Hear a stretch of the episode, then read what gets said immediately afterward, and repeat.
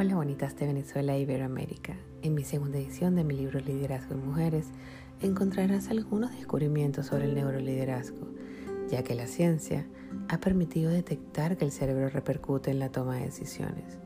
Para nuestro cerebro es prácticamente lo mismo sentir el golpe de una caída que el rechazo social de un grupo, o por lo menos procesamos esta información en el mismo lugar. El cerebro es capaz de modular o cambiar la fuerza de las conexiones entre neuronas, pero también nos indica que las redes neuronales que han sido fortalecidas a lo largo del tiempo generan conductas automáticas en las personas difíciles de cambiar.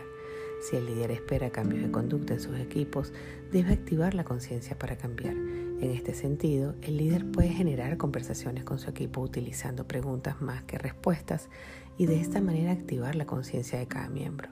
Bonitas, si les gustó, por favor, compártalo. Esto es hecho con mucho cariño para ustedes y muchísimas gracias.